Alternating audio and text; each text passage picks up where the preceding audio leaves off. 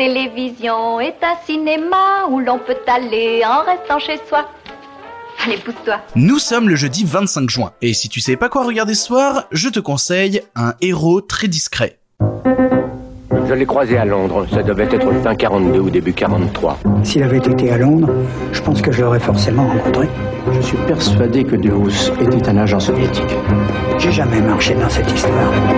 Jeudi, c'est le jour où on voit le cinéma français différemment et il était temps, j'ai envie de vous dire, il était temps que nous abordions un des meilleurs représentants de ce très très bon cinéma français que j'aime tant, à savoir Jacques Audiard. Jacques Audiard, vous connaissez sûrement ses films récents, notamment euh, Un prophète, notamment De battre, mon cœur s'est arrêté, ou vraiment très récemment par exemple Les Frères Sisters. Mais j'ai envie qu'on remonte un peu plus dans le temps et qu'on parte en 96 pour parler de son deuxième long métrage, juste après son premier qui s'appelait Regarde les hommes tombés, à savoir donc un héros très discret. Un héros très discret, ça raconte l'histoire de Albert de Housse, interprété par Mathieu Kassovitz. Mathieu Kassovitz d'ailleurs qui jouait déjà dans le premier film de Jacques Audiard, donc euh, Regarde les hommes tombés, en duo avec Jean-Louis Trintignant qui est aussi dans un héros très discret. Albert de Housse donc qui depuis sa tendre enfance dans les années 30 a toujours rêvé d'être un héros. Le problème c'est que quand est arrivée la seconde guerre mondiale, eh ben elle est passée autour de lui sans vraiment laisser de traces et, bon on peut dire qu'il a un peu le seum, il a un peu le seum de, de pas être un héros de la guerre. Il décide donc de quitter son village natal et de partir à Paris,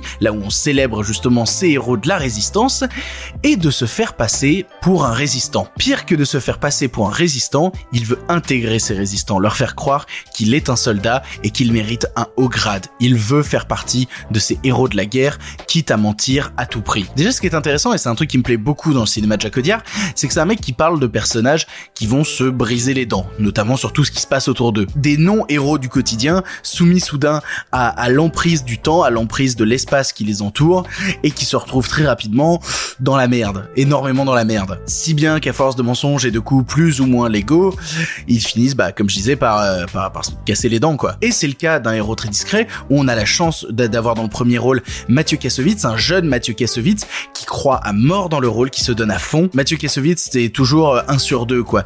Il y a vraiment le film où il va s'investir à mort, et celui où il est un peu là pour cachetonner, il s'en fout. Là, c'est pas le cas. Dans Héros très discret, il se donne à mort. Au-delà de suivre son histoire, donc qui, est au final un vrai thriller, parce que c'est tout un jeu de dupes, un jeu de mensonges, et eh ben on y apprend aussi beaucoup de choses assez historiques. On y apprend aussi des histoires sur les destins brisés de ces héros de la guerre, héros de la guerre revenus parfois en plusieurs morceaux. On finit même par se demander en regardant le film, pourquoi est-ce qu'il veut tant faire partie de ces héros, vu à quel point ces héros sont brisés aussi bien physiquement que mentalement? Qu'est-ce qui le fait rêver là-dedans? Et c'est passionnant, admirablement bien filmé et mis en scène, et petit à petit, on commence à comprendre. On a envie de suivre ce personnage principal, parce que plus il s'enfonce dans son mensonge, plus on en apprend sur le quotidien de ceux qui se rêvent en héros à tout prix, quel que soit le sacrifice. Si je vous parle d'un héros très discret, c'est parce que je pense qu'on a un peu trop l'habitude quand on parle du cinéma de Jacques bah, de citer ses plus récents films, bah, notamment Un prophète, vu à quel point Un prophète a été récompensé, le Grand Prix du jury à Cannes quand même, c'est pas rien pour le monsieur, c'est pas rien. Mais personnellement, ce qui me passionne chez ce genre de grands grands grands cinéastes,